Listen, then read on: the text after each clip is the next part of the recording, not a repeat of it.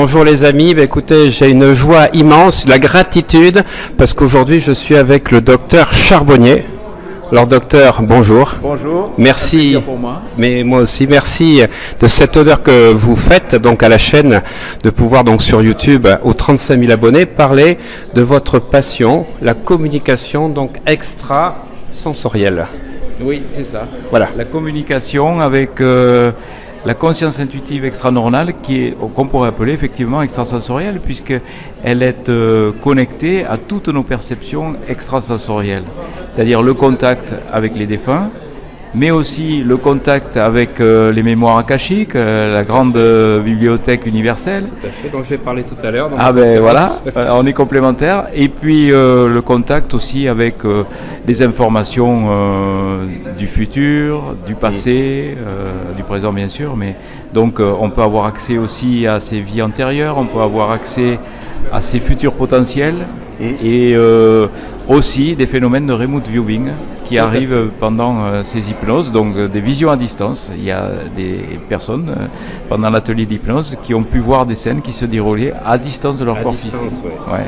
Et puis aussi des connexions à une conscience supérieure qu'on pourrait appeler euh, Dieu, si on voilà, ou le grand architecte, je sais pas. Enfin, je suis pas franc-maçon et je fais pas de prosélytisme. Je ne sais pas qui est Dieu, mais disons une énergie supérieure. L'énergie supérieure. Voilà. Docteur, je suis content parce que hier j'ai recroisé Patrick Drouot, avec lequel j'ai travaillé il y a plus de 25 ans sur les vies antérieures. À l'époque, c'était avec des voyages astro que nous faisions. Et puis après, je l'ai recontacté en 2010. Il travaillait avec des cristaux selon les techniques Maya. Et puis aujourd'hui, je suis avec vous et je voudrais savoir donc comment vous sentez cette, euh, ce que vous êtes en train de faire connaître aux gens. Je sais qu'il y a un, mouvement de foule. Il suffit de voir aujourd'hui, donc dans la conférence que vous avez fait, les gens commencent à comprendre qu'on est autre chose qu'un corps physique. Vous avez des yeux remarquables. Il y a autre chose derrière vos yeux. Permettez-moi, on, on voit qu'il y a une super supraconscience. Donc je voudrais dire, qu'est-ce que vous pensez qu'aujourd'hui on peut apporter grâce à l'hypnose spirituelle, puisqu'on parle d'hypnose spirituelle. Moi j'ai été formé donc aux techniques de Michael Newton, qui a été mémoire de l'au- l'au-delà, mes souvenirs de l'au-delà, mes vies dans l'au-delà. Puis après Dolores Cannon qui a repris un petit peu ces concepts. Et puis euh, chaque fois que je fais, alors j'en faisais plus depuis trois ans parce que c'est un peu compliqué. C'est très dérangeant quand on fait des, des séminaires de deux jours parce que ça secoue, il faut suivre les gens après pendant deux, trois mois. Et chaque fois que je demandais aux gens de se préparer à faire les séminaires d'hypnose spirituelle, je donnais toujours les références bibliographiques avec votre, vos livres. voilà, donc ça faisait partie des... Et il y avait également Weiss, l'américain Weiss. C'était les... Brian Weiss. pas Brian Weiss, qui étaient les quatre que je citais. Alors je voudrais que vous me disiez un petit peu Comment vous avez, euh, vous avez donc euh, dans votre expérience rencontré des cas cliniques, donc euh, vous le citez dans vos livres, mais surtout comment vous êtes rentré dans l'hypnose et comment vous avez vous-même cheminé pour retrouver, on dire, un peu cette cartographie. Ben, c'est la synchronicité de Jung, je vais dire. hein. Euh, on m'a mis sur ce chemin. Je pense que l'univers m'a mis sur ce chemin. D'abord sur le chemin des expériences de mort provisoire, alors que je me destinais à une carrière de médecin. Et puis sur cette transcommunication hypnotique, euh, je m'apprêtais de faire une tournée au Canada. Et euh, mon éditeur me dit euh, il faudrait faire des workshops. Parce que voilà, les. Canadiens, c'est comme les Américains, ils aiment bien euh, travailler. Voilà, il faut faire des ateliers en fonction du concept que l'on euh, propose. Et le concept que je proposais, c'était déjà cette dissociation entre la, la CAC, la conscience analytique cérébrale, et la conscience intuitive extranormale qui nous relie à toutes ces perceptions extrasensorielles dont on parlait. Les deux dimensions du cerveau. Voilà. Donc, pour avoir accès à cette dimension-là, il faut faire taire le bruit assourdissant du mental, comme disaient les orientaux, c'est-à-dire ralentir la CAC, ralentir l'activité électrique corticale.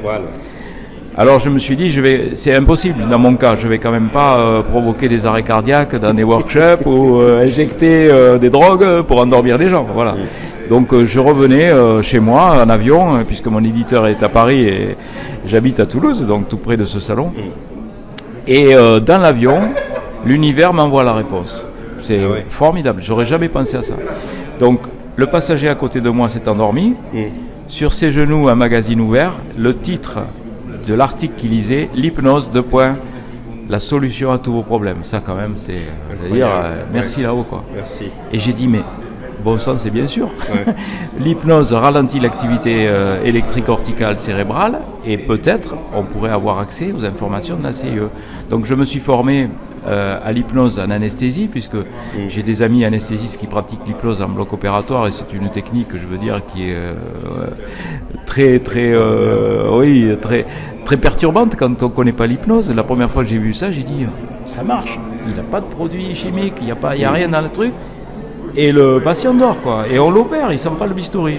Donc je me suis formé à cette technique et j'ai dévié euh, les suggestions vers le voyage type expérience de mort provisoire en laissant euh, euh, donc les participants dans des paliers où ils sont seuls avec la musique hypnotique. Et c'est là qu'ils ont leurs expériences euh, lorsqu'ils sont connectés, où il n'y a plus de suggestions, puisque moi je dis plus rien. Il y a euh, cinq passages de 7 minutes et c'est là qu'ils ont leurs Avec les expériences. différentes zones Ouais. correspondantes.